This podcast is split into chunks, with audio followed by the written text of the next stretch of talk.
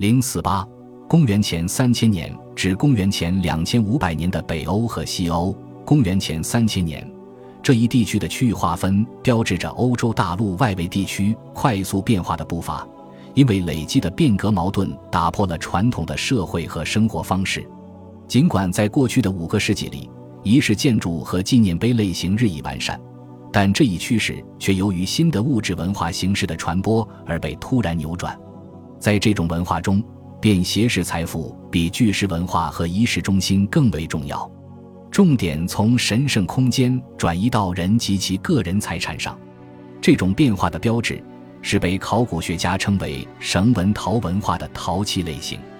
以前是在草原上，后来在北欧平原东半部的人们已经知晓使用绳纹作为装饰图案，但现在它采用了一种特有的形式，被称为高脚杯的饮用器皿，一个高而无柄的罐子，罐口外翻，能容纳一升左右的液体。上半部是以水平条纹，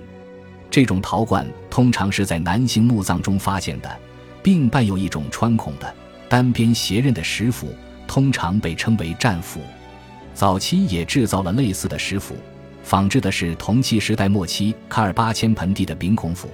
但是现在它们以更多的数量出现，取代了以前用来砍伐森林的抛光斧的荣耀。包含这些物品的墓葬现在位于圆形坟墩文化的中心。这套私人物品和单人葬融合了源于南部和东部的元素。对饮酒的重视从安纳托利亚传到了南欧。现在，在北方乡村风格的马克杯中，隐约可见爱琴海人使用的银质酒杯的复杂性。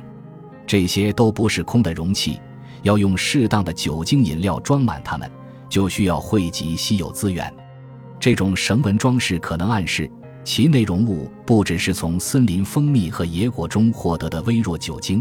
因为它还可能向邻近的草原人群注入了吸食大麻的嗜好。这只是一种推测，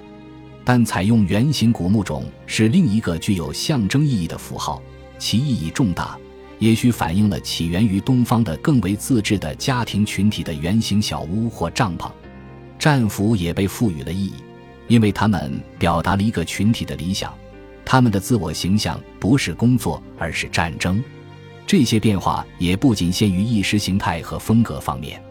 绳纹陶文化民族的聚落类型与先前的传统相反，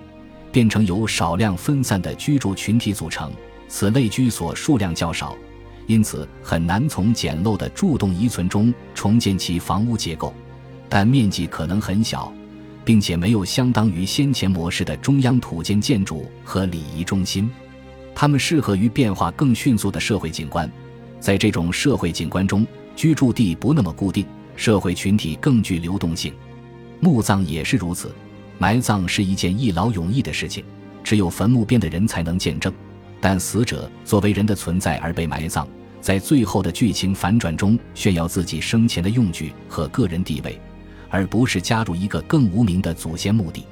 这些坟墩标出了特定的祖先和继承关系，这对活人的世界充满意义。这些现象在欧洲史前时期并不新鲜，因为它们与卡尔巴阡山脉早期铜器时代有着相似之处，在草原上也有类似现象。它们的新奇之处在于，它们出现在被森林覆盖的北欧。那里的牧场已经被早期的农民慢慢地从茂密的林地上用辛勤的劳动开拓出来，更大面积的可耕地和休耕地使得人们有可能根据新的原则重新组织生活方式。在那里，家畜是财富的基础，而不再是土地；手工艺品则作为权威和权力的象征，在不停的变化中始终占据着主导地位。这种模式是从哪里开始的？考古学家利用类型学分析和数量不足的放射性探定年法，确定了一个最初的群体，即从日德兰半岛到北部隔河低丘之下的土坑中，发现了最初的绳纹陶文化的高脚杯和战斧的最初地层。在这个分布的外围地区，这些人群显然是侵入性的，并且与史前巨石的建造者和双耳罐的制造者一起生活了两个世纪。也许他们一直都是局外人，在现有文化的边缘成长，并逐渐颠覆了后两者的人群。然而，不久之后，在长期耕作的平原，例如德国中部黄土地区的平原或吕讷堡草原容易开垦的冰水沉积沙，他们就变成了主导力量，